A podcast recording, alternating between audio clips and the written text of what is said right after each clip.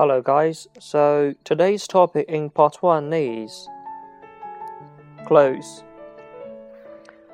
The first question Are clothes and clothing fashions important to you?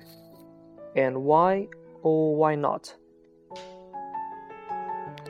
No, clothes and fashions are not really important to me. I tend to wear clothes that are comfortable and practical rather than fashionable. The second one What different clothes do you wear for different situations?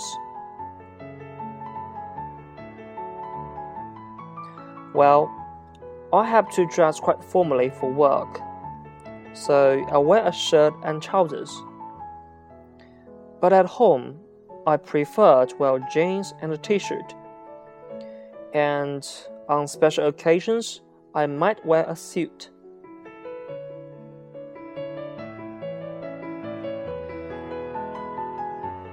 The third question Do you wear different styles of clothes now compared to 10 years ago?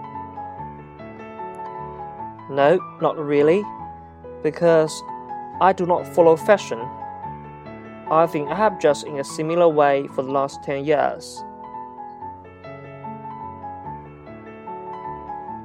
So the last question is Do you think the clothes we wear say something about who we are? Um, yeah, they probably do.